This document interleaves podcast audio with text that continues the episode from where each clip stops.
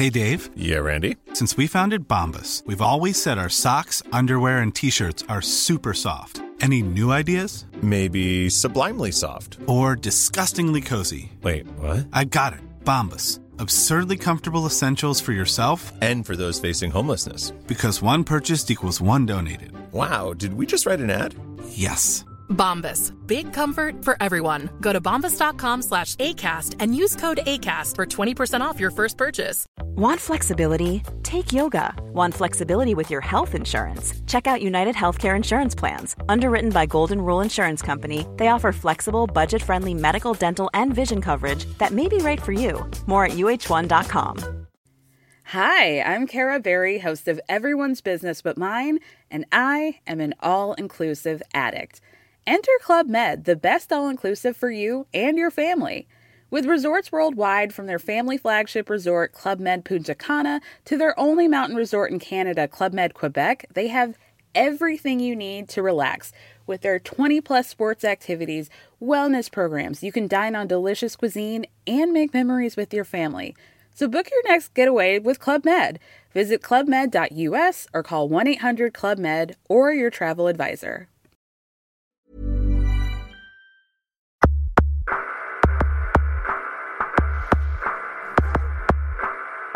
Bienvenidos a la Sunecracia. Hoy tenemos un poco de tertulia sobre podcast de ciencia.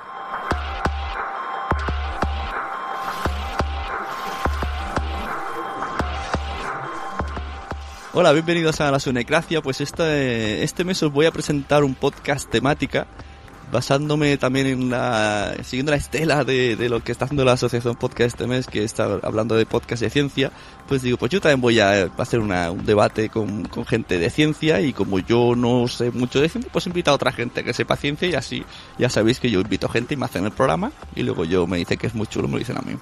Así que hoy vamos a como ellos no saben de qué van a hablar yo tampoco yo nunca me preparo cosas vamos a improvisar un poco sobre temas de ciencia y podcast, que ya seguro que van sacando temas sin parar, lo que les cuesta, los tipos de, de podcast de ciencia que hay, si, si tienen mucho éxito, si cuesta, si no, bueno, estas cosas que, que los científicos seguro que se sacan de la manga, acaban hablando de agujeros negros y, y yo les dejaré que hablen mucho.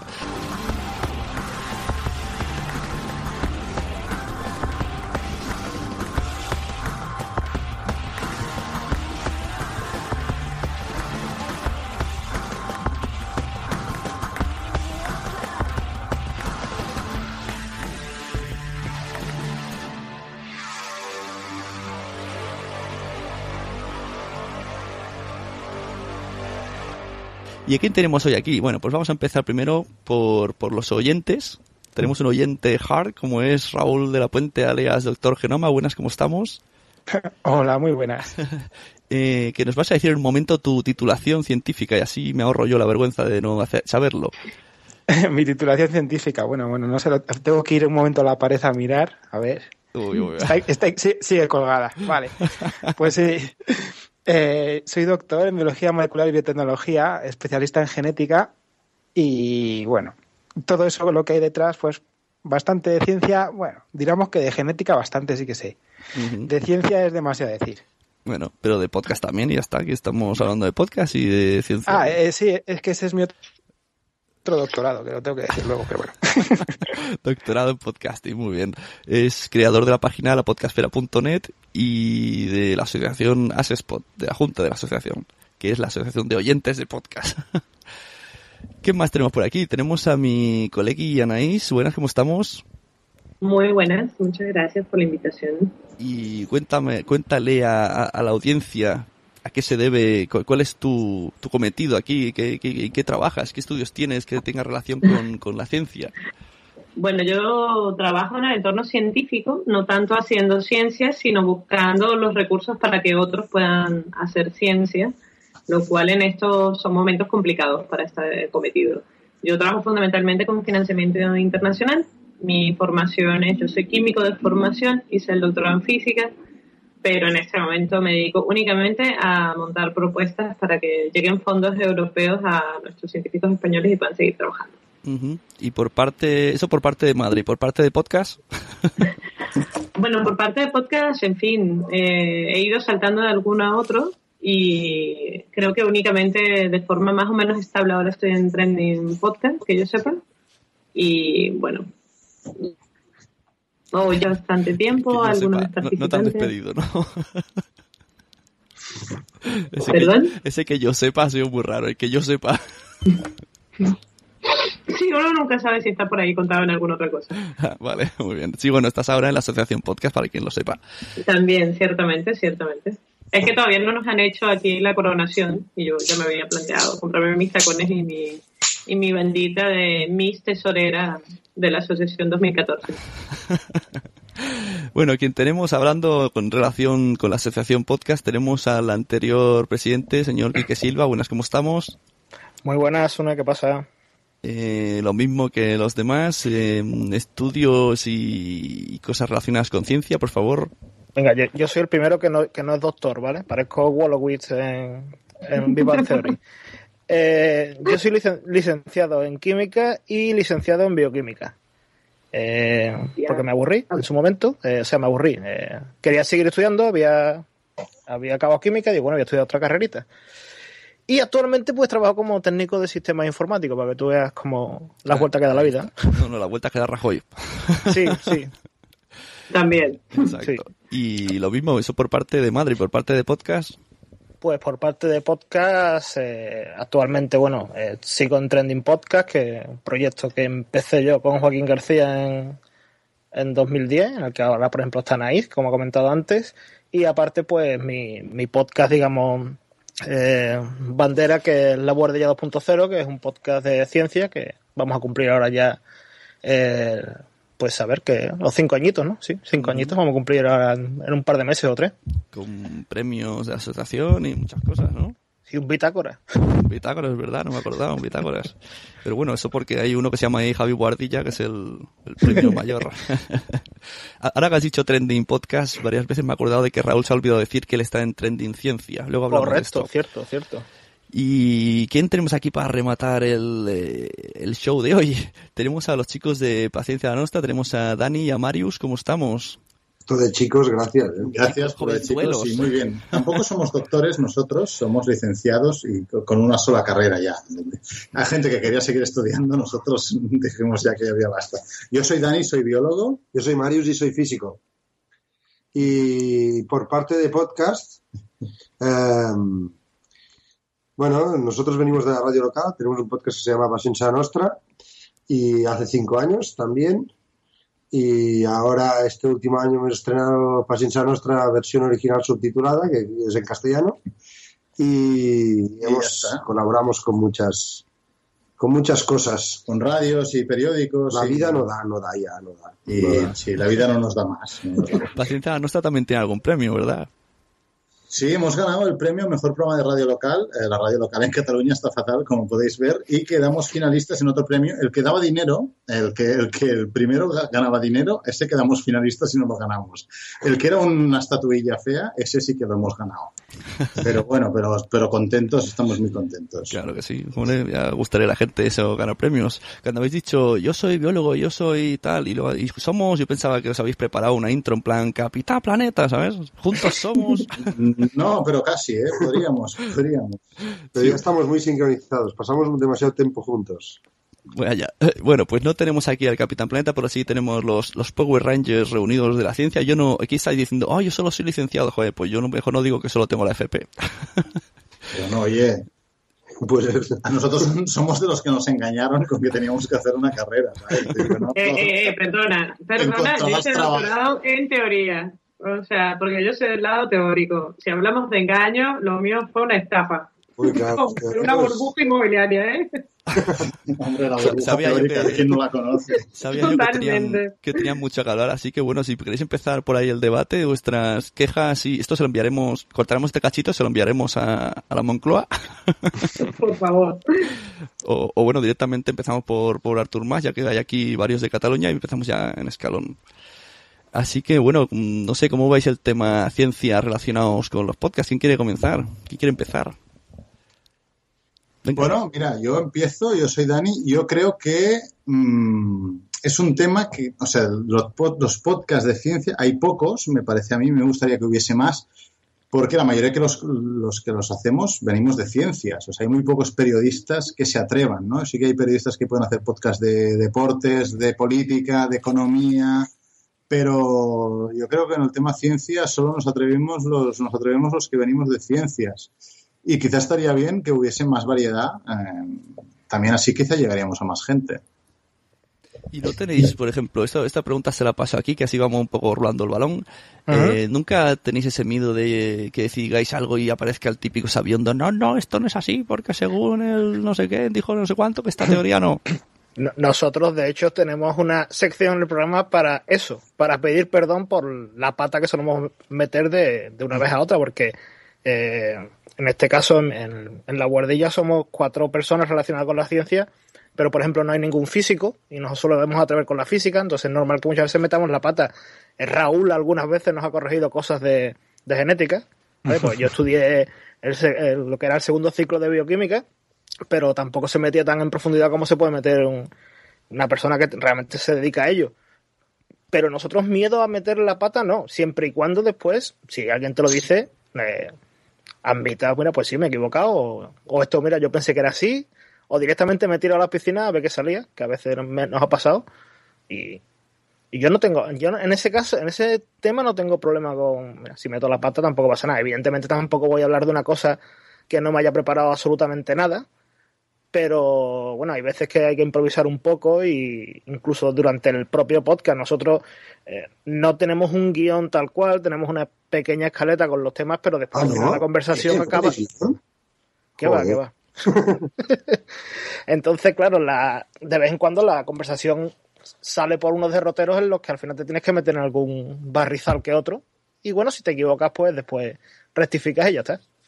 Nosotros tenemos guion y sí que tengo que decir que yo creo que es una de las cosas que más nos asustaba, yo creo que al principio, de no ser muy precisos y muy exactos, sobre todo también cuando empezamos a colaborar en radios grandes, porque te escuchan entonces miles y centenares de miles de personas y decimos, hostia, si decimos algo que no es exacto, pero vemos que, Ahora nos que no.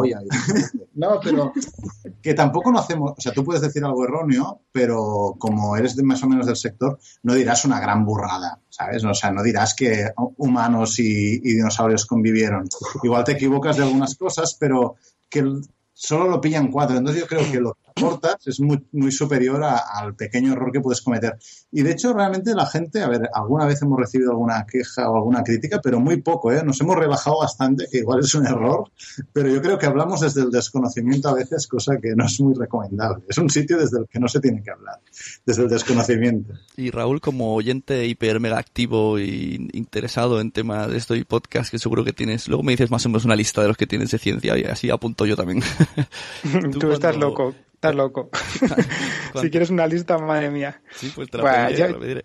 Pues cuando escuchas tú estos podcasts, eres de los que están, no, no, pues esto me lo apunto y luego le comentas, te lo ha dicho mal. no, no, que va. Lo que pasa que, a ver, los científicos tenemos esa espinita que es que somos muy rigurosos los que solemos trabajar bien en ciencia y tenemos publicaciones y tienes una trayectoria de doctorado, etcétera, pues tienes ahí pues el instinto ya de rigurosidad metido en el cuerpo, que no es una cosa que, que vayas a voy a ver si dicen algo y lo apunto y luego se lo digo, no. Lo que pasa que es muy normal lo que ha dicho Quique, por ejemplo, que, a ver, eh, los que tratan podcasts multidisciplinares y, y no son especialistas en los temas, se nota muchísimo que, que pues hay errores y bueno, se intenta corregir. Yo se, se, lo mando por DM o por email si hay algún, algún fallo gordo, ¿sabes? Por ejemplo, me acuerdo muchísimo que, que yo estaba en el coche un día escuchando la biblioteca de Alejandría, viaje largo, ya veis, ¿no? Y, de esto que estás conduciendo y, y no estás muy atento a lo mejor a, a, todo lo que dicen, pero de esto que, claro, escuché un, en un momento, porque los virus son todos ARN y hago yo, ¿cómo? O sea, de esto que te, te suenan las campanas, cling, cling, cling, cling.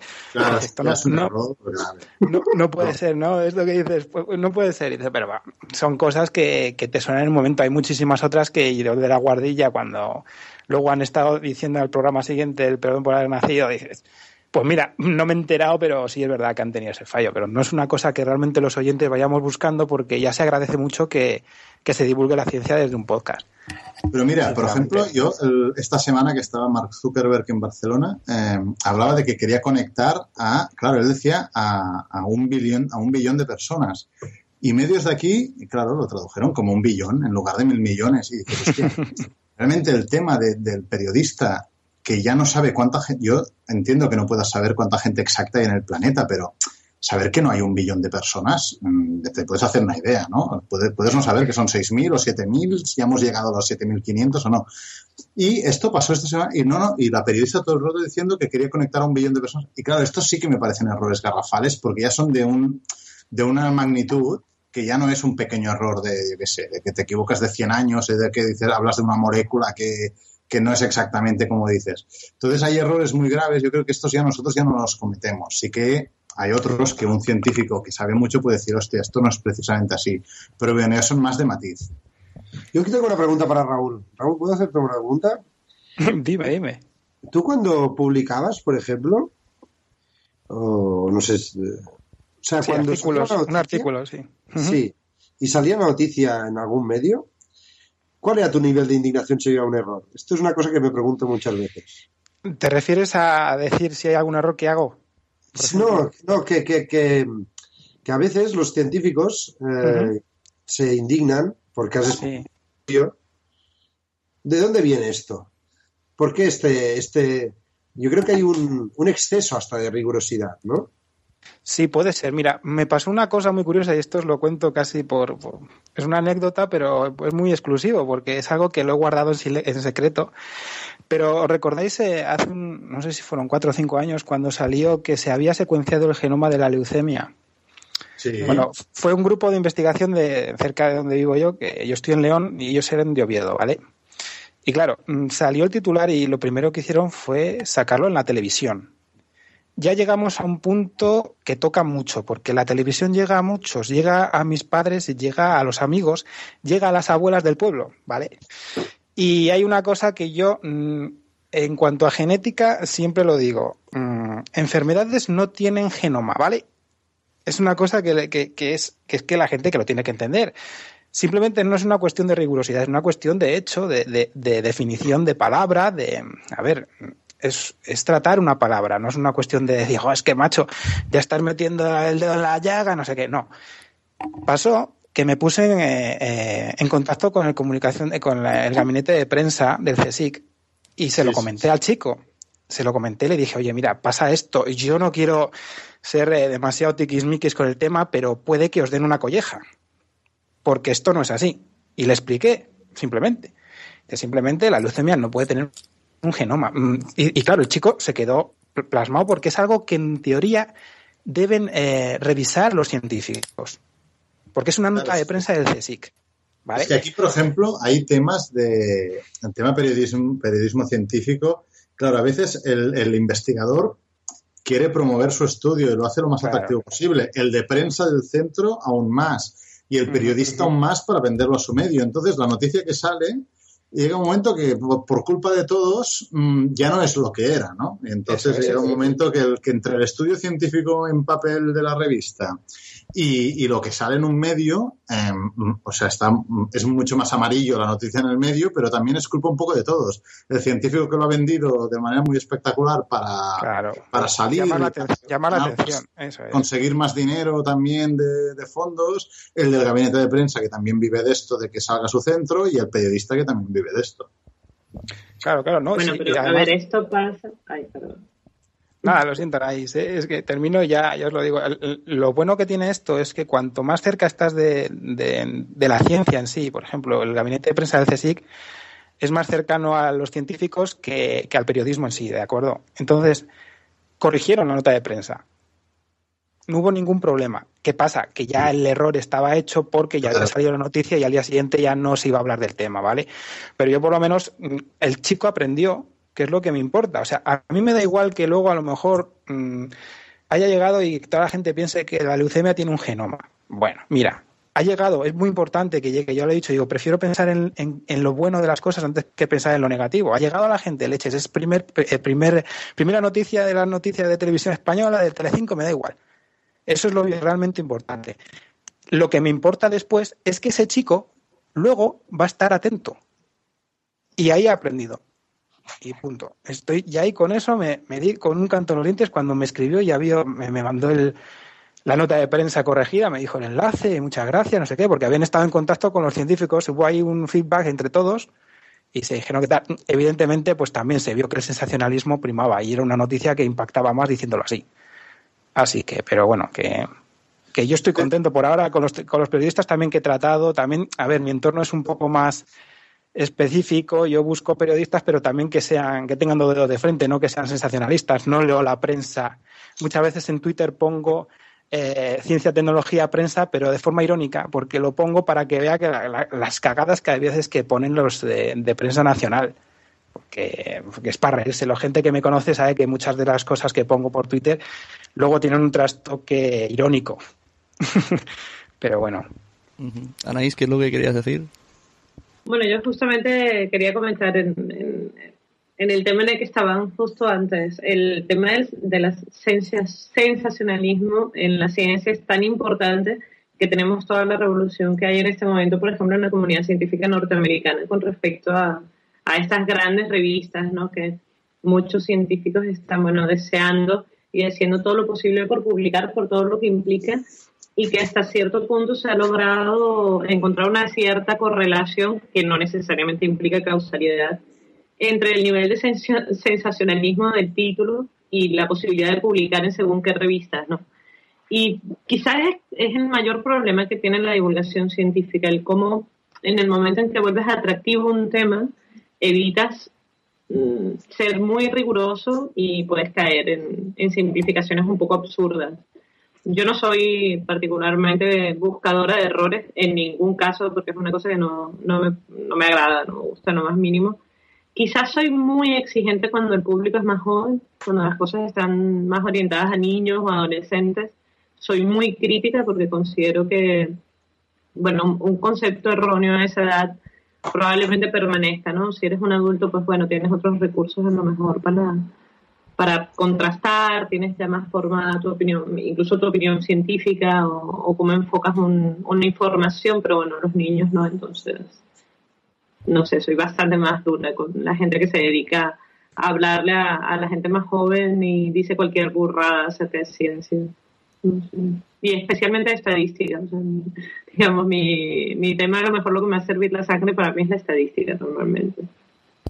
Es curioso que habláis de, o sea, por lo que estás diciendo es todo lo contrario a un, hablando podcasteramente, ¿vale? Pongamos oyentes de podcast de ciencia, que son muy pocos haters los, los, los de ciencia, porque tú te vas a cualquier otra temática y saltan a la mínima, cualquier se hayan equivocado de que el botón del móvil es de color es redondeado en lugar de cuadrado y van a, a, de huello. Y en cambio en ciencia decís que habéis visto cosas así un poco bastante grandes, pero bueno, preferís no callar porque porque bueno, porque es un bien que, hace a la, a la, humanidad. Y entonces yo quiero preguntarle también a Kike Silva, ¿tú crees que el podcasting está beneficiando a divulgar la ciencia ya que mm, en radio yo me harto de dar al dial y no consigo escuchar nada de esto? Hombre, yo creo que sí, ¿no? Eh, el ejemplo, bueno, aquí está la gente de Paciencia la Nostra, estamos nosotros y ahora después hablaremos de más podcasts que escuchamos, pero en la radio no, no me refiero a locales, ¿no? Como, como en el caso de, la gente de Paciencia la Nostra o incluso nosotros ahora, sino las radios convencionales grandes, mm, si han tenido algún programa de ciencia fuerte, se lo han cargado ellos mismos, como pasó hace poco con Partiendo de Cero, en Onda Cero, y realmente no suele haber eh, es que se busca, es lo que estábamos comentando, se busca mucho más el, el sensacionalismo en, la noticia, en el titular. Y, yo creo que con, el, con los podcasts mm, tienes la ventaja de que sabes que te va a hablar gente, eh, en nuestro caso, de una manera llana y quizás a lo mejor un poco eh, gamberra, ¿no? Pero te va a hablar de algo que sabe y sabes que, que te va a divulgar ciencia y que te vas a enterar, más o menos, y, y eso no lo encuentras en la radio, en la radio comercial, ni en la televisión. Eh, yo a mí se me se me cae la cara de vergüenza cuando veo los programas especiales que hacen en la BBC de ciencia y que aquí no haya nada parecido, que lo más parecido durante muchos años que hemos tenido es redes y ya ni eso.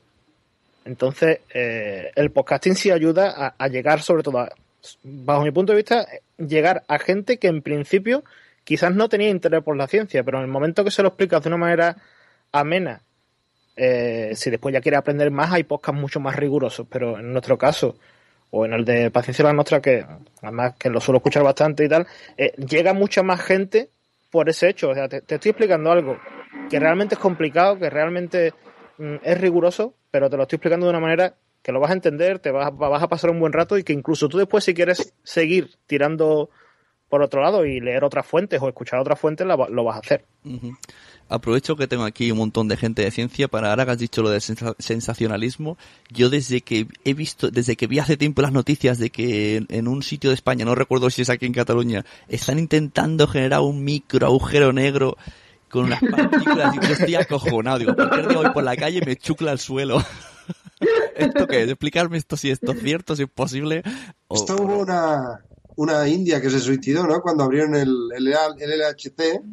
Sí. Se suicidó por si acaso ya. Es que la gente se queja del ansia. Sí, no, podía esperar. Espérate a que... Tenía tanto miedo del microagujero negro que se podía formar en el LHC que se, se suicidó, por si acaso.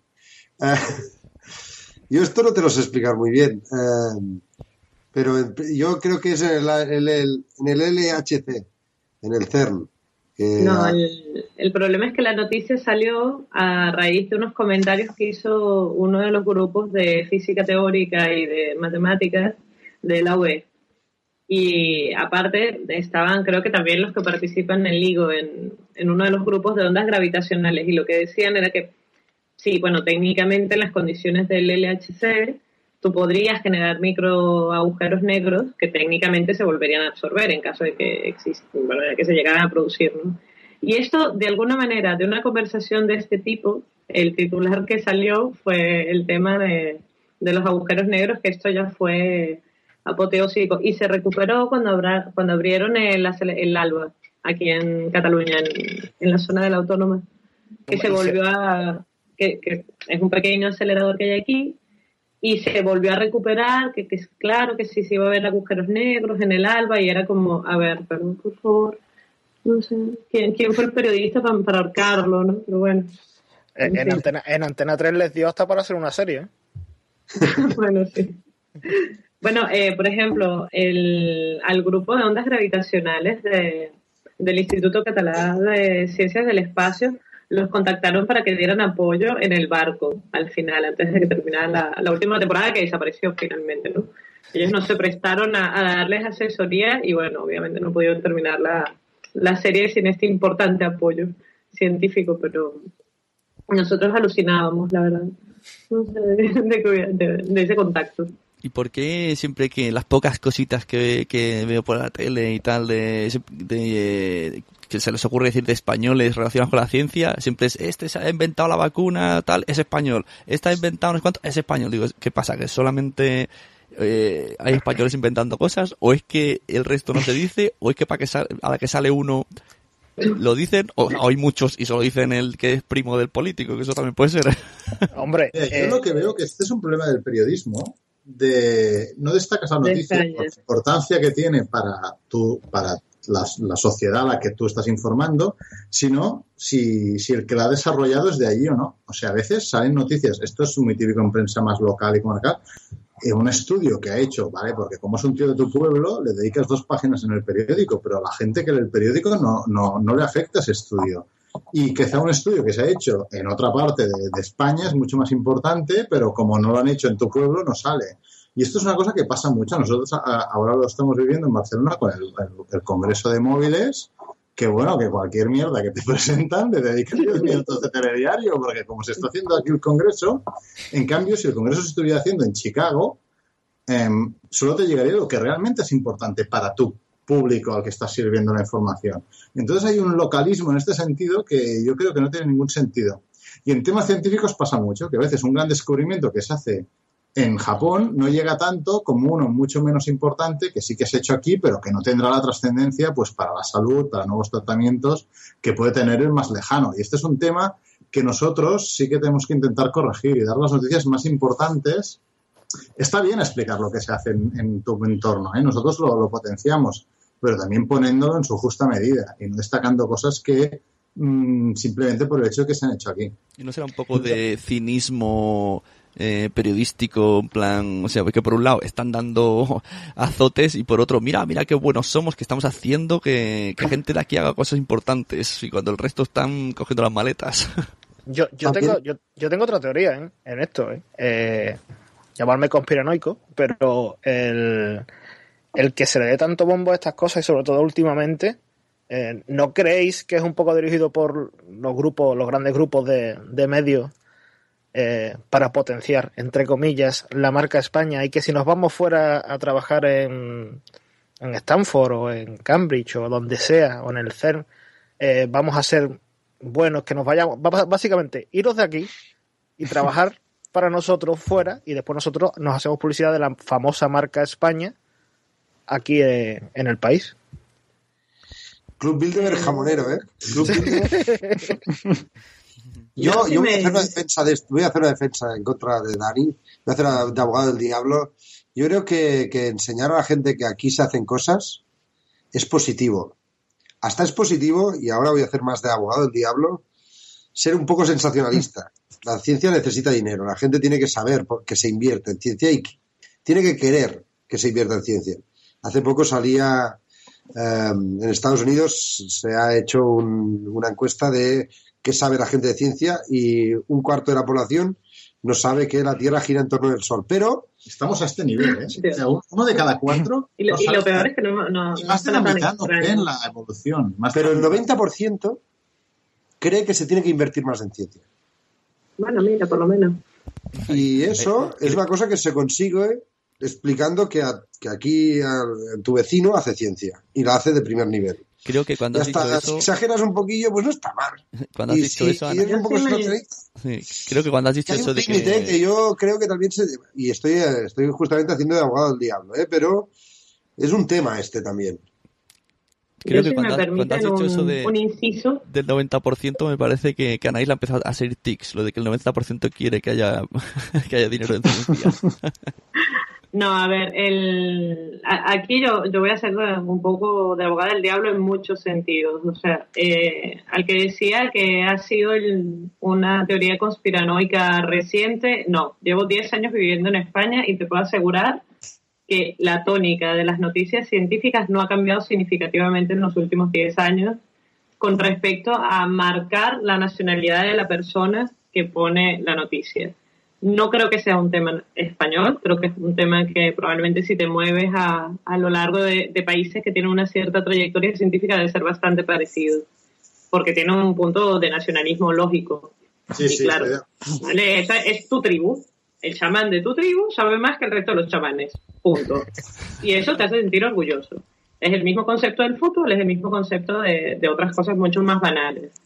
Con respecto al, al tema de, sentirnos orgullosos. Yo para, para que tú veas que mi experiencia es que normalmente el, lo que te encuentras es que la gente se suele sentir inferior en el tema científico con respecto a otras comunidades, cuando en muchísimas áreas en realidad la investigación que se puede hacer en España tiene, eh, tiene el mismo nivel o superior al que te puedes encontrar en países que para nosotros son superiores como, bueno, como los que tenemos en nuestro entorno que no, no creo que haga falta comentar. Entonces sí que hay a veces una sensación de, que siempre estamos un poquito por debajo, ¿no? Y no es tan cierto, entonces tampoco está mal que la gente se sienta orgullosa de la ciencia que se hace en un país. Yo, no creo que tenga, prefiero sentirme orgullosa de eso que tener los, futbolistas mejor pagados de, de, todo el mundo, por ejemplo. ¿no? O sea, lo siento. Lo siento porque le gusta el fútbol, ¿no? Y después el tema sensacionalista. Hmm, no sé. Eh, para mí yo creo que el mayor problema que tiene la ciencia es que no es fashion. ¿no? O sea, ser científico, quizás ahora con, con el tema de Breaking Bad, con el tema de Big Bang Theory, puede que haya empezado a haber un cierto repunte del glamour y, del valor social de la ciencia, pero en términos generales no suele ser una cosa atractiva, más bien el científico siempre está descrito con una serie de palabras bastante negativas. Así que un poquito de sensacionalismo, pero un poquito, en su justa medida, no viene mal tampoco, ¿no? Un poco de, de salerito al tema. Y bueno, antes ha dicho aquí que, bueno, vamos a pasar a hacer una lista de podcasts. Si tenéis algún tema que se quede colgado, que digas, no, quería hablar de esto, es, es el momento. Si no, vamos a poner a, nos vamos a poner a hablar de qué podcast de ciencia escucháis. ¿Algo que alegar o pasamos a eso? Tú mandas. Vale, no digo, a, ver, a lo mejor alguien dice, no, te- mi sueño era reunir aquí a esta gente para decir esto y me, y no me vas a dejar, vale. Yo he dejado oportunidad. No, venga, mira, sí, voy a, voy a ¿Ves? proponer yo una cosita, aunque sea unos minutillos. Eh, vamos, yo, yo tengo mi, mi opinión en, en ese sentido, pero eh, de- desde la puesta en marcha de, del LHC, ¿pensáis que mm, sin ninguna duda la física se ha convertido en la reina de la ciencia en cuanto a la divulgación? Ni de coña. ¿No crees? Yo creo que sí. No. ¿Tú crees que sí? Vale, bueno, mira, menos mal. Y lo digo como profesor, ¿eh? De ¿Sí? alumnos. De golpe, hacer física y mates y física es como cuando salió Ana- Anatomía de Grey, que todos querían ser médicos. ¿En Pues serio? ahora es, ahora física está de moda, está de moda. Solo puedo, Eso qué solo puedo guay. esto, ¿eh? Yo, yo que, Nunca lo hubiera pensado, para que veas. Yo que op- opino así, o sea, yo mm, veo una de gente que no que no suele estar interesada por la física, ya no estoy hablando a, a nivel educativo de gente que se interese por, por, por estudiar física, sino eh, gente de, de mi familia que nunca le interesa la ciencia. Desde el tema del LHC muchas veces te sorprenden las preguntas y sobre todo hasta qué punto han llegado a entender ciertas cosas de lo que se de todos los experimentos que, que tienen lugar allí y eh, es como si la física estuviera de moda y algo que, que realmente a mí me agrada porque en mi época de estudiante eh, no es que estuviera de moda, es que la estudiar física en aquel momento era como no estudiar nada. Aquí, aquí por lo menos en Sevilla estaba muy denostada la, la carrera y ahora me... Más que nada porque, bueno, antes sobre todo la física se asociaba todo a lo que era mecánica o dinámica, ahora ya con el tema de la cuántica, el, todas la- las partículas elementales, todo el, todo el tema este que está haciendo la HC, yo creo que le ha dado una dimensión a la física que no tenía antes y a mí en ese sentido me, me agrada. Me gustaría que le pasara la química, pero bueno, le pasa la física. A mí más porque soy cool ahora, soy súper cool. Para Yo creo- clase tengo que cambiar de, de grupo de amistades, porque nunca lo hubiera dicho. Para mí la reina de la divulgación siempre es el, bueno, biología y biomedicina. Pues en Ah, el Primavera perfecto. Sound se va a hablar de física, que lo sepas, ¿eh? Este año en el Primavera Sound, física. Bueno, porque irán los de la UPF que hacen las, la- las mesas estas de música, ¿no? Sí, los, el Reactable. Ahora que has dicho eso, exacto. ¿tú sabes cómo aprendí yo, cómo entendí fácil lo del Boson de Geeks? Que estuvo también de moda, que sale en la tele y bueno, todo el mundo ya conoce el Boson de Geeks, parece que sean unos profesionales y lo, no he escuchado en mi vida. Eh, pues no sé si fue, no sé si en Paciencia la Nostra o en Pueblo 180 dijeron que es como el efecto Bertino Osborne. Que Bertino Osborne Sí. entra en Lo una silla... Pues lo entendí la primera. Entra Bertino Osborne y todas las abuelas van hacia él. Y esto es falso, o sea, bueno, que en el fondo Bueno, la idea general. una cosa, los símiles estos, que en el fondo no es nuestro, lo hemos leído por internet, también tienen su... Claro, no es realmente así, pero esto es lo que yo quería decir, a veces explicar las cosas un poco sensacionalistas o... Bueno, hay que rebajar un poco para que se entienda. Pero muy bien, muy bien. Bertino Osborne. Muy bien, Bertino veo que escoges bien de dónde saca la De información. Geeks, claro. y una cosa, desde que est- estoy aquí escuchando no paráis de hablar de, de miles de categorías. Pero ¿cuántas categorías componen la ciencia? A ver, os atrevéis aquí a hacerme una lista y darme una clase. Que yo, yo soy de, de tecnología, de soy de números. ¿A qué te refieres con, con categorías? yo que sé, habéis empezado a decir... eh, Fishfucking. Física, química... y- y- el otro ha dicho que... Yo lo, veo, yo lo veo imposible porque, claro, es que dentro de la biología hay 40.000 ramas, desde biotecnología, genómica, y dentro puedes entrar en proteómica. No, no, yo ahí es que la ciencia es muy, muy amplia. Para el ciudadano de pie como soy yo, para mí es física y química. Y ya está. Uy, no, pero luego hay la paleontología, Biología, mates.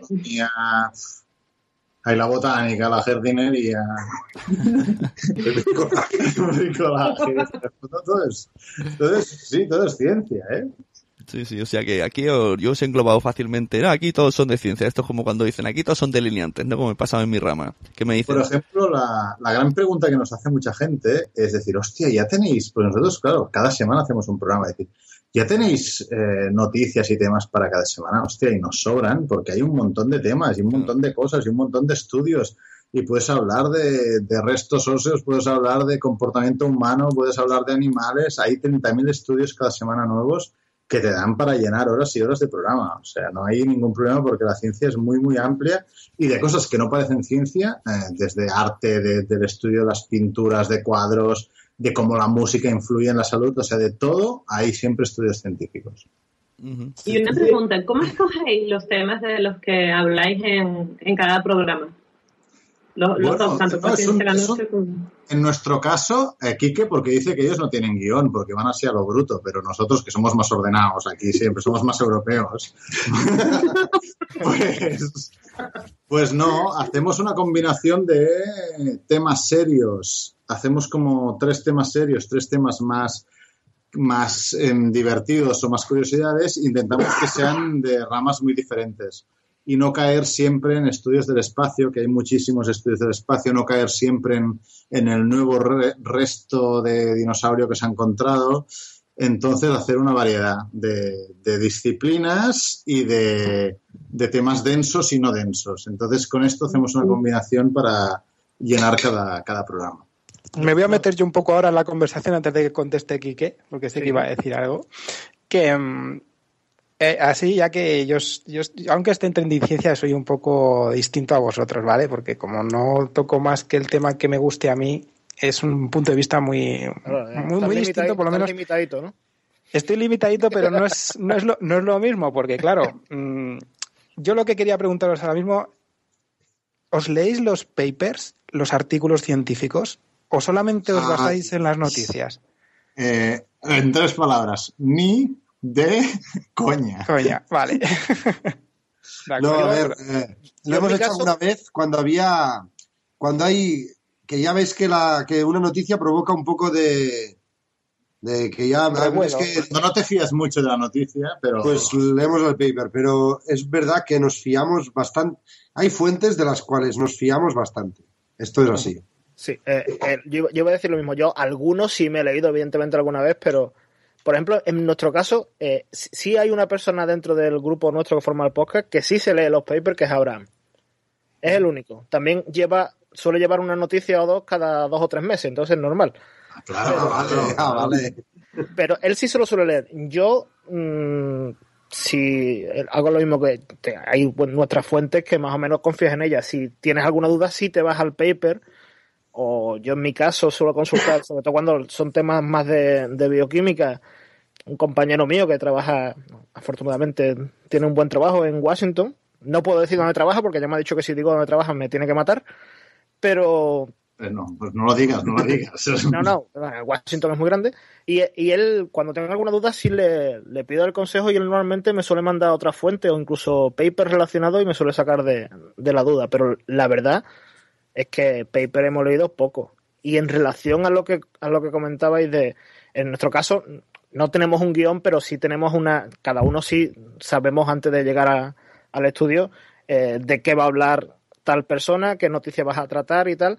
Pero sí nos gusta el que, aunque Eh, sepas eso es, estructurar eso es un guion eh, para nosotros. Eso es un guion para nosotros.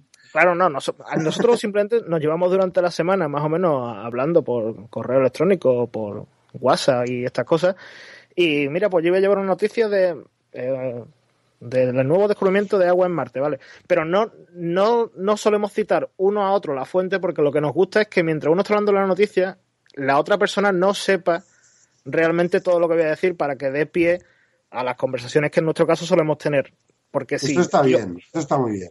porque si yo ya sé exactamente lo que me va a decir una de las personas, eh, el chiste o la gracia o el humor que se le intente dar y tal, queda un poco más forzado que si es un poco más espontáneo. Entonces nosotros sí lo hacemos de esa manera. Yo sé de qué va a hablar cada uno, o sea, qué tema va a tratar, así en titulares, pero no nos metemos a ver exactamente de qué va la noticia y preferimos enterarnos allí mismo en directo.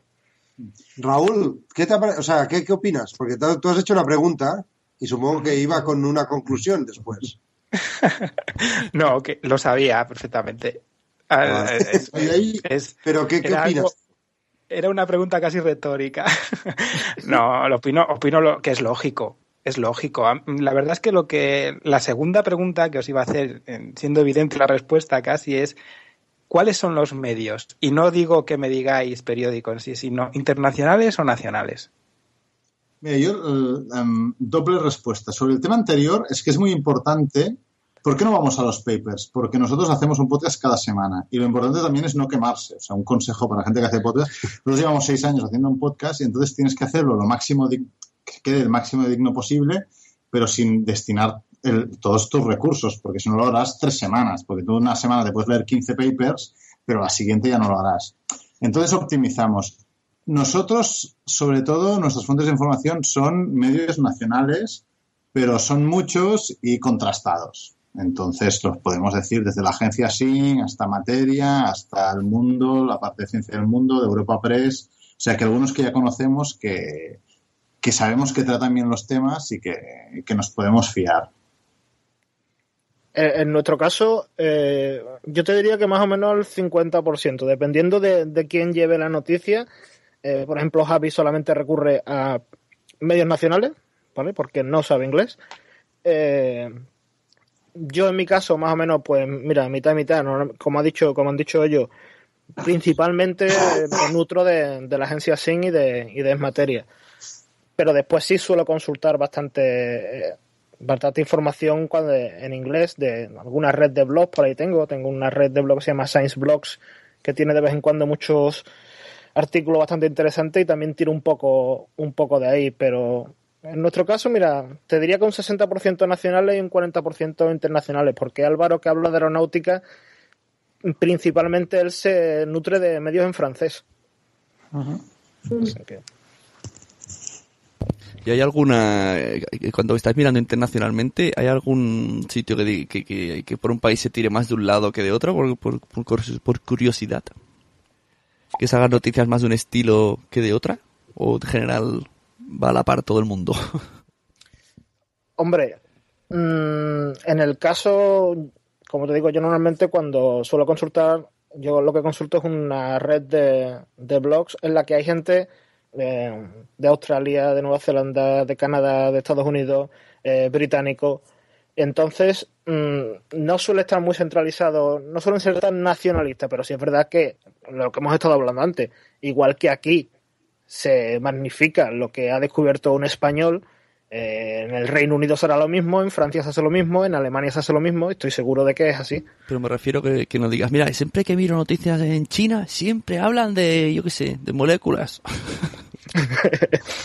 No, hombre, yo, so- nosotros también por la temática no somos tan especializados en un tema, no solemos mirar cosas tan puntuales, sino que nos vamos un poco más a la información un poco más de ciencia, pero más general, donde puedas encontrar temas de biología, de astronomía, de física, de química, de medicina, de cualquier tipo de, Sí, de actualidad. Ah, yo también, una cosa sobre lo que preguntaba Raúl, yo creo que leerse los papers, o sea, yo soy físico, pero yo no puedo leer los papers de ciertos físicos teóricos. O sea, yo ya eh, tengo como referencia a Francis Villatoro y hay algunos de sus explicaciones que digo, aquí ya no llego. Ah, imagínate el paper original. O sea que, que, claro, ya no se trata solo de saber un poco de todo, sino que encima ese nivel de ese nivel del paper el paper no está pensado para alguien que, que, que- que sepa o sea que sepa de todo un poco está pensado para un especialista de eso por lo tanto el paper el abstract está bien y ya está eh, o sea que un resumillo y, y porque es muy difícil la física teórica por ejemplo eh, y yo soy físico eh pero es que no me entero de nada de No, nada sí, de la verdad es que- ya o sea Es normal, es normal. Sí. Sí, yo lo decía, yo lo decía por, porque eh, en España, aun siendo la ciencia denostada por los medios en teoría, eh, de 10 años para, para acá, eh, lo que ha sido los medios de comunicación han dado un vuelco por esas otras fuentes que me habéis estado comentando, donde Internet. Es muy importante, Do- todo lo que habéis dicho es muy importante. Yo no decía que, a ver, evidentemente, ni yo a veces que hago un podcast científico de mi rama, hay veces que tampoco me leo el paper. Veo lo que es, como sé de qué va el tema, digo, bueno, no tengo problemas porque es un, es un podcast corto de divulgación científica. No voy a meterme en el tema. Si me tengo que dar una conferencia en algún sitio, pues sí, me tendré que leer ese paper y sus referencias. Sin embargo, el hecho de que eh, se, se, pueda fiar uno ya bien de lo que se, se, de lo que ocurre en ciencia en medios de comunicación como son eh, sitios como blogs, como habéis dicho, eh, mm, derivados de otros medios como la BBC, etcétera, es, es, genial porque está al alcance de todos. Es lo bueno que tiene la ciencia que, que, que está ahí. O sea, es que no tienes Pues ni, sí, que, está- ni que moverte del, asiento. Claro, claro. Claro. cambiado mucho, pero O sea es que- una pena que haya cambiado sin profesionales. Sí.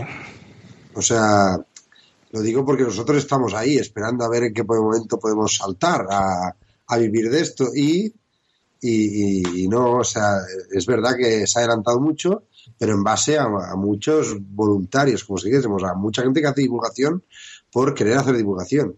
Ah, ya sé quién hace divulgación científica en la tele. Os va a encantar. Flippy. Ese no hace divulgación científica.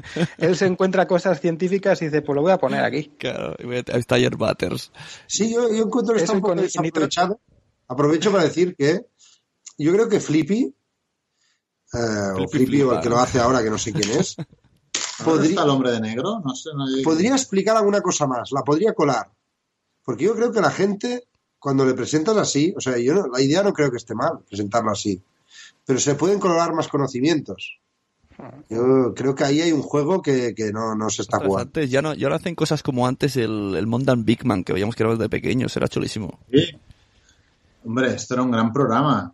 Bueno, ahora aquí en Cataluña ha empezado un programa de Dani Jiménez, que es un chico que hace experimentos y hace un programa para joven, para niños y jóvenes que tiene mu- mucho éxito en TV3, que se llama Dynamics y es de, de divulgación científica y realmente está teniendo un éxito apabullante. Ah, pero bueno, son siempre son pequeños oasis en medio de un desierto de la nada, ¿no? O sea, los medios públicos, la divulgación de la ciencia es, es muy baja, muy, muy pobre comparado, pues, con los programas que tienen, yo qué sé, de cine, por ejemplo, de otras cosas de letras que se consideran cultura. La ciencia no se considera cultura. Y en contra de lo que piensa la gente, que a veces es, no es que el público quiere, nosotros, yo creo que, yo creo que nos, bueno, nosotros, yo creo que eh, a la gente también quiere lo que le das un poco. Estás oyendo la sunecracia.com. Bueno, pues hablando de islas informativas, para terminar vamos a ver si me recomendáis cada uno, venga, entre dos y cuatro podcasts de ciencia de cualquier idioma. Por ejemplo, Anaís, a ver qué es lo que tienes por ahí. ¿Tú que escuchas de ciencia? Explícame Pues, podcast ver, y, y argumento. Yo, yo de, de ciencia quizás el que más escucho es Radiolab, que es en inglés, pero bueno, hace un poco un resumen de muchas áreas, no solo lo que son la- las ciencias clásicas, química, física, matemáticas, sino también incluye mucho de sociología, mucho estudio de, bueno, de otro tipo de, de ciencias. Y personalmente me gusta mucho. Quizás el mayor problema que tiene es que es en inglés y que, bueno, llegan a un, a un mercado a lo mejor un poco más pequeño, pero están bastante bien documentados y los temas, o sea, la forma en que se presentan los temas y el tipo, bueno, suele haber también entrevistas. A mí personalmente me tienen bastante enganchada. ¿Cómo has dicho el nombre? Se llaman Radiolab. Ya te, ya te pasaré el enlace. Vale. Y hay desde temas de biomedicina, sociedades, no sé, me, me gusta mucho. ¿Alguno más o estás ahí con Radio Radio? No, realmente yo con, con Radiolab es quizás el que más me, me ha logrado enganchar, porque lo escucho desde hace bastante tiempo. Muy bien, pues pasamos a Raúl. ¿Qué es lo que tienes por ahí? ¿Qué escuchas tú? Estoy, estoy, estoy Filtra, privando en, la- filtra. en el cerebro directamente todos los que tengo, porque es que no. A ver, eh, Puedes decir 10, ¿eh? Porque nosotros con uno o dos ya... Vale, no, es que eh, la verdad es que soy muy, muy saltarín en el tema de- del consumo de, de ciencia. Tengo épocas y temporadas en las que a lo mejor estoy muy metido en los podcasts de inglés, como de pronto en, solo en castellano, como de pronto me paso a YouTube. O sea, es que esto es así, hay tanto contenido que que puedes estar en cuanto consumiendo ciencia. De, ciencia en España, la verdad es que sigo recomendando mucho, hablando con científicos de ciencia. Es, es una, tengo mucha debilidad por Rodrigo Lozano. Es un tío que es muy buen entrevistador y, y los que lleva pues son gente que intenta divulgar, no solamente contar la parte técnica, que entra muy bien el, el que entrevista en ello, y yo creo que, que, con eso, eso y sobre todo ciencia nuestra de cada día, porque son eh, los dos de ciencia es y son muy divulgativos y muy cercanos a cosas, noticias que salen en los medios y también sucesos que te ocurren en la vida real. Y son, pues es lo que, la amiga, ¿no? Lo que te atrae, a lo mejor un poquito, lo que oyes y lo que te pasa, ¿no? Eso en cuanto a, a, al resto que ya sabéis, los que estáis ahora mismo escuchando y los que estáis eh, como, como, colaboradores ahora en el podcast, sabéis que os escucho a todos.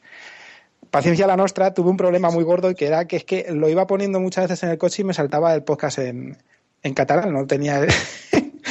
y dije, pero bueno, como os entiendo bien, tampoco no, me no, no, no sabemos decir porque en el rollo técnico lo dominamos. No, no, no. Si sería yo, que yo demasiados feeds tengo y, y meto unos por un lado y otros por otro. Tampoco importa. tiene una manía de hablar catalán. En principio los hemos separado los feeds, o sea que. Sí, sí, sí, no, sí, yo lo tengo en el móvil bien. Si me, en el móvil, lo que pasa es que tengo el iPod también y como cambio de uno para el otro, da igual. Después otro que, que es, también lo recomiendo mucho es Ideómica, de, de Luis Quevedo, que también hacía Sci Friday en español. Luis Quevedo es, un ese chico pues, además, ¿eh? o sea, porque sí, los sí. en general, la gente de la divulgación viste un poco mal y un poco dejada, y Luis Quevedo es el chico que sube la media siempre con su, o sea, muy elegante. Sí, sí, sí. Luego, pues nada, en inglés eh, hace bastante que no lo escucho porque, bueno, paso así que es eh, 60 segundos de ciencia de Scientific American que son 60 segundos de temas científicos que, que lo puedes consumir en cualquier momento. La verdad es que está bastante bien. También me suelo ver casi todas las eh, conferencias de TED, de ciencia y medicina, porque que ver también a la gente cómo se explica y dando una idea de lo que tiene, pues es bastante interesante. Y, y no quiero decir más porque, porque yo creo que, que, que vamos a dejar al resto que hable un poquito. Venga, señor Quique Silva, ¿usted qué es lo que oye de ciencia por ahí? Pues a ver, mira, eh, voy a empezar por lo que escucho eh, iba a decir en castellano, pero no, mira, también en catalán, porque yo empecé escuchando Paciencia la Nostra en catalán y me daba igual. Es decir, yo, yo he aprendido algo de catalán Ah, gracias tú, a ellos. ¿eh? Yo, yo los conocí por ti, me enviaste un WhatsApp. Sí, Mira, sí, sí, esto. Y, y yo empecé a escucharlo antes de que tuvieran la versión en castellano y mira, yo me...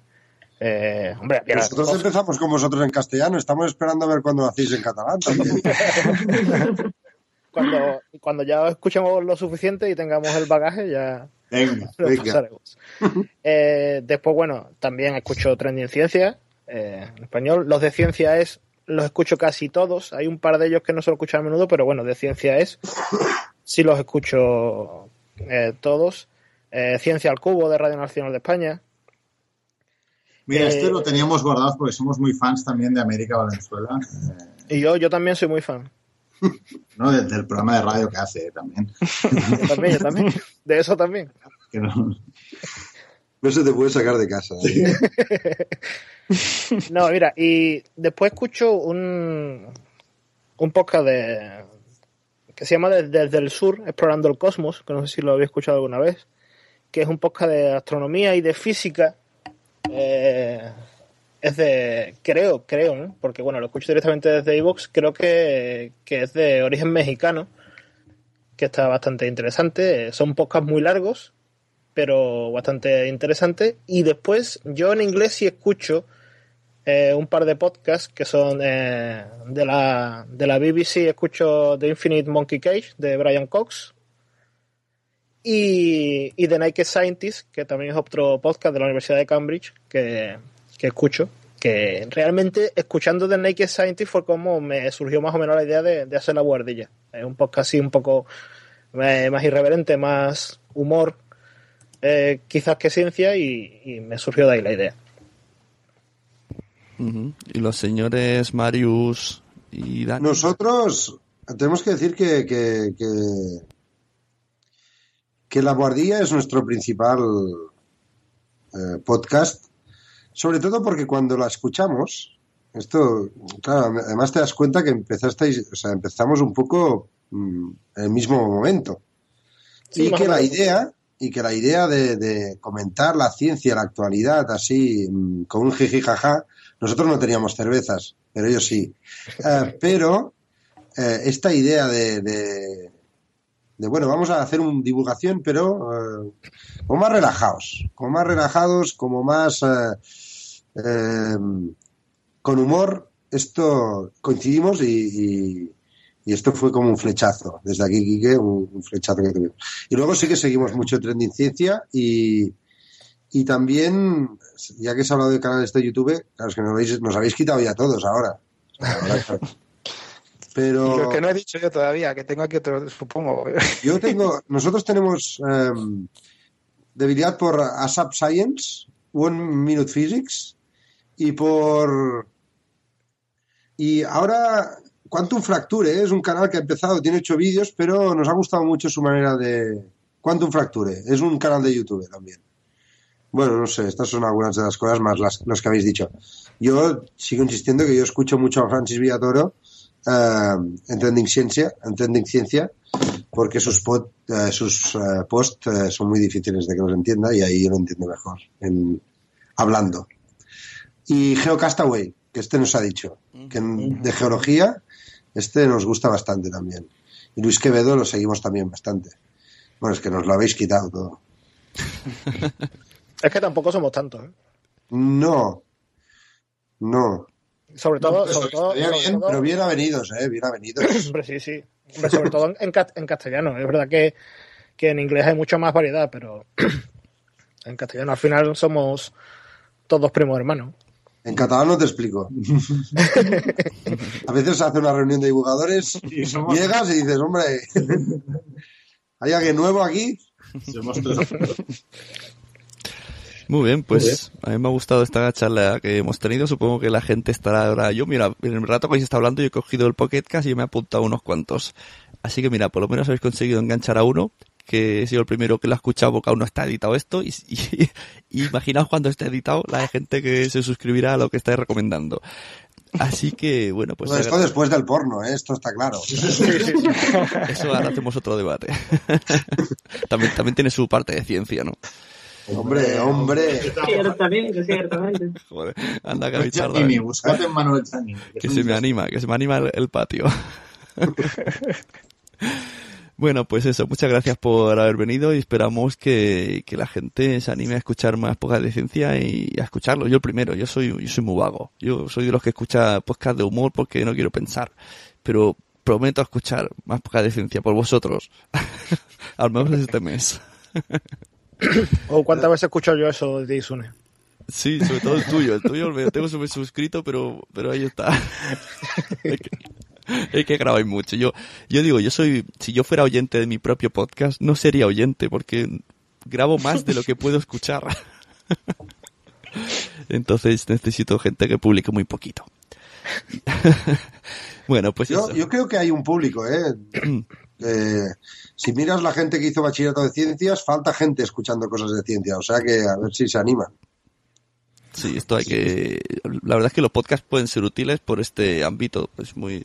No se encuentra en ningún sitio donde puedas. A lo mejor a mí es que no, no me, no me interesa, no tengo esa inquietud por escucharlos porque nadie ha despertado esa inquietud en mí. Pues mira, con los podcasts sí que es una oportunidad. Hay, hay un público que nadie tiene en cuenta, nosotros los primeros, que es gente que tampoco es investigador investigador, pero que ha estudiado ciencias, que ha hecho, claro, yo qué sí. sé, ingeniería, matemáticas, arquitectura, física, biología y que, bueno, y que se dedica más o menos a ello y que sí que tiene un cierto interés, que igual no es un friki de la actualidad, pero que es un público bastante amplio, porque si tú te fijas, como decía Marius, toda la gente que ha hecho alguna carrera relacionada con la ciencia, pues es mucha gente, desde geología, biología, bioquímica, esto, arquitecturas, eh, todas las ingenierías.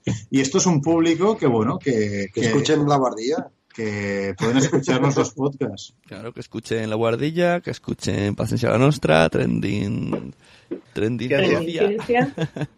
Y Anaís ya sacará algo todo. también. Anaís tenía un blog, ¿no? Que se llamaba Llueven Limones. Sí, También. pero yo rápidamente me di cuenta que mi habilidad para divulgar era nula y le estaba haciendo un... No, hombre, no. Le estaba haciendo más mal a la ciencia que, buen, que bien, así que me retiré rápidamente.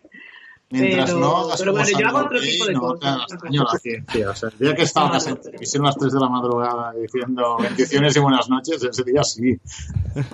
No, no, pero ciertamente yo creo que para ser divulgador hay que tener una, hay que ser de una pasta especial y yo reconozco mucho el trabajo de gente como vosotros que hacéis llegar la ciencia al, al- bueno, a todos, ¿no? Porque yo también me considero una ciudadana de pie y siempre puedes aprender algo, siempre te puedes dar cuenta que había un pequeño detalle que no habías entendido del todo y bueno, yo disfruto como una enana con este tipo de cosas.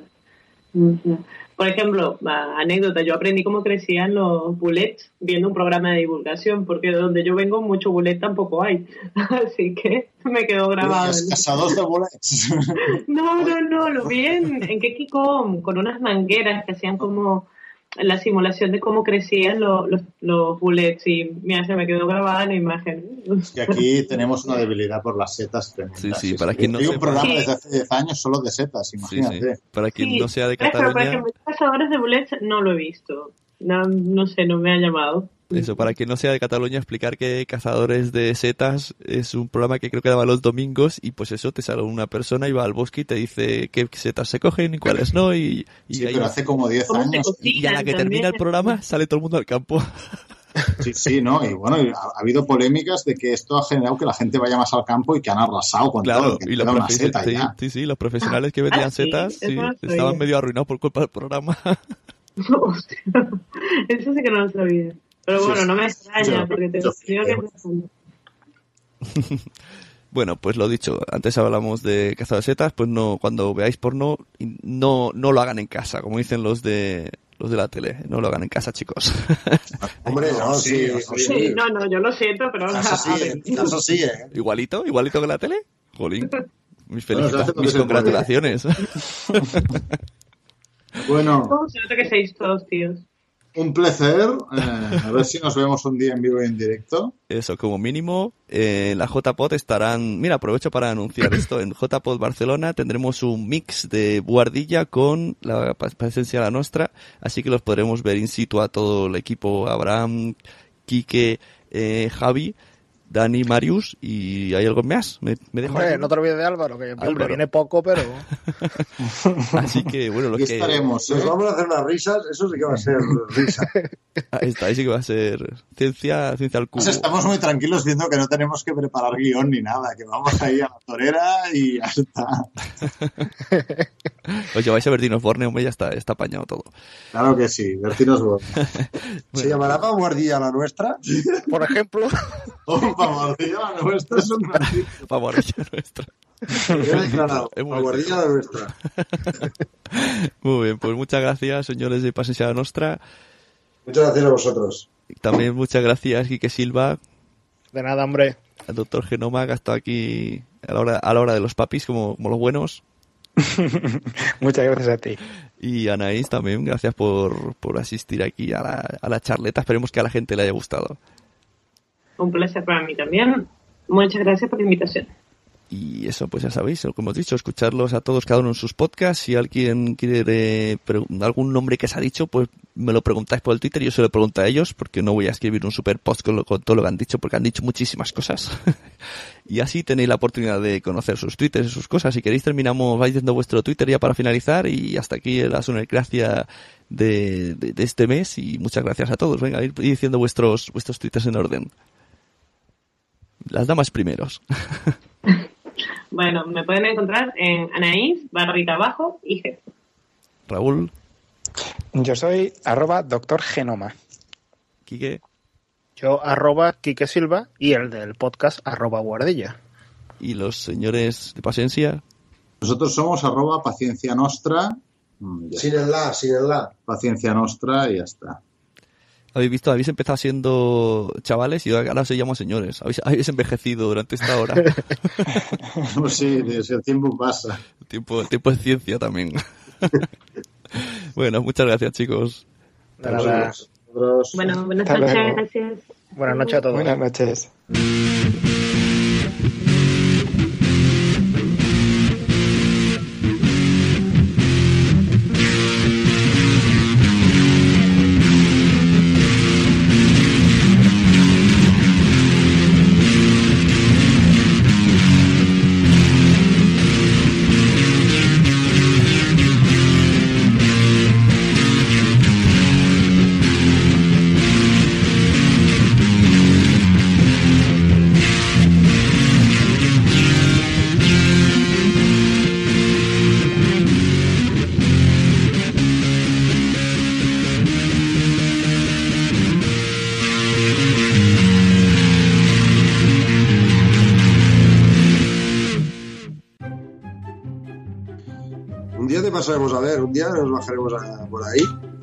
Avisaremos antes. Avisaremos antes. Vale, vale. Pasemos por el estudio a saludar. El, Es una pecera, ¿no? Se por el puede centro comercial, ¿no? Sí, es una, eh, el- realmente, eh, bueno, ya os lo comenté, el, Sí, sí. eh, eh, era una antigua tienda de ropa y la parte que es el escaparate es donde está montado el estudio. Qué guay. Pero siguen los maniquís. No, sí, bueno, nosotros. Ah, claro. Donde, donde grabamos nosotros era como la casa de un cura y tal, porque es arriba de todo de un campanario. Esto es verdad, ¿eh? Y el, cam- el, el campanario existe todavía y arriba hay las antenas, pero entonces nosotros es como la, era la casa donde vivía un señor que tiene ahí la foto. Y nada, que no tenía calefacción. Pero ¿dónde grabáis? Eso digo yo. Uno en súper y en una, en una parroquia que han cedido, los de la parroquia han cedido la- lo- los pisos de arriba para la radio. Entonces, en el tejado están las antenas que entonces llegan a montón de sitios, porque es un campanario, y luego estamos nosotros. Claro, Sí, sí. Es en pues tiene Es que llegar a barrio de Dios. Sánchez de ¿no? Barcelona. O sea, esas antenas tienen que llegar a Dios. Sí. Y, y De una hecho, cosa ahí. nuestro programa es poco... Claro, Es un poco raro, ¿no? Que os dejen hacer un programa de ciencia en una iglesia. vez porque porque a ver no es muy no es muy católico Por no eso, es, una- no es en contra tampoco pero es así como faltó como faltó el día que habláis de la evolución de Darwin, la hacéis susurrando, ¿no? Si miráis por la mirilla, no hay nadie, habla, habla.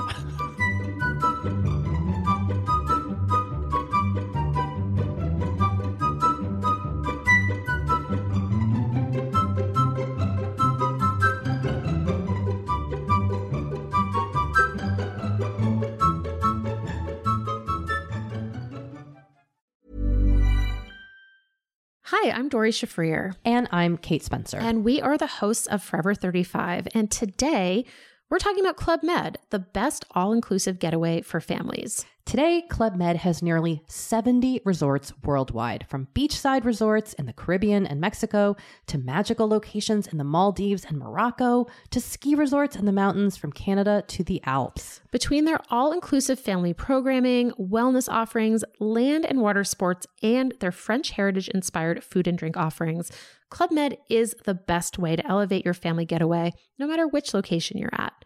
To learn more, visit clubmed.us. ¿Te ha gustado este episodio? Pues vuelve al siguiente a por más. Y si te has quedado con muchas ganas, entra en nuestro premium. Quiero ser podcaster.com barra premium. Ahí tienes un montón de episodios más, además sin cortes y muchísimas cosas más extras.